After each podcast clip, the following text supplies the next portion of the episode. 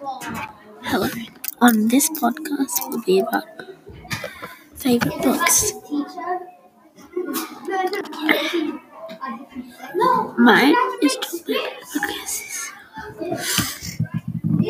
two